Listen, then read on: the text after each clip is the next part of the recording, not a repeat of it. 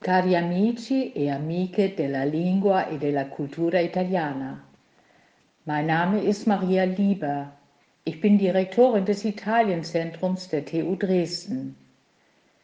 Ich freue mich, Ihnen eine kurze Vorstellung unseres Decameron-Projekts zu geben, das auf Initiative von Alexander Lasch, Professor für germanistische Linguistik und Sprachgeschichte und Anne-Katharin Federow ins Leben gerufen wurde.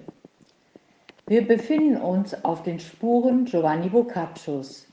Mit der Lesung von zehn Novellen in deutscher und italienischer Sprache wollen wir einen kleinen Einblick in Boccaccios Hauptwerk, dem Zehn-Tage-Werk, geben.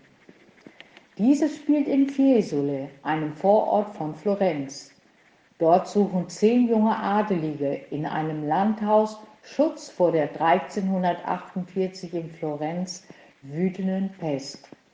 Zur Unterhaltung werden an zehn Tagen jeweils zehn Geschichten erzählt. Die Zahl zehn als Symbol der Vollkommenheit, der Vollendung, wird uns also immer wieder begegnen.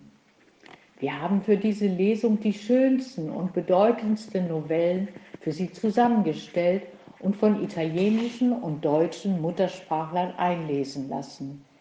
Hiermit möchte ich mich ganz herzlich bedanken bei allen Vorleserinnen und Vorlesern.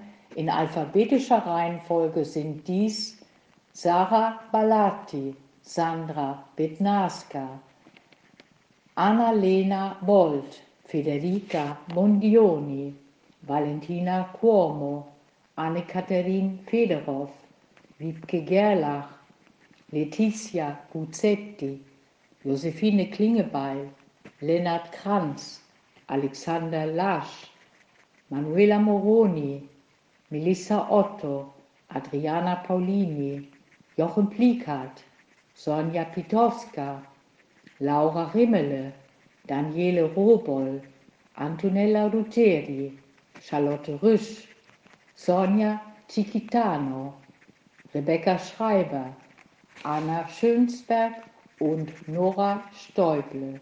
Und nun wünsche ich Ihnen viel Freude beim Zuhören.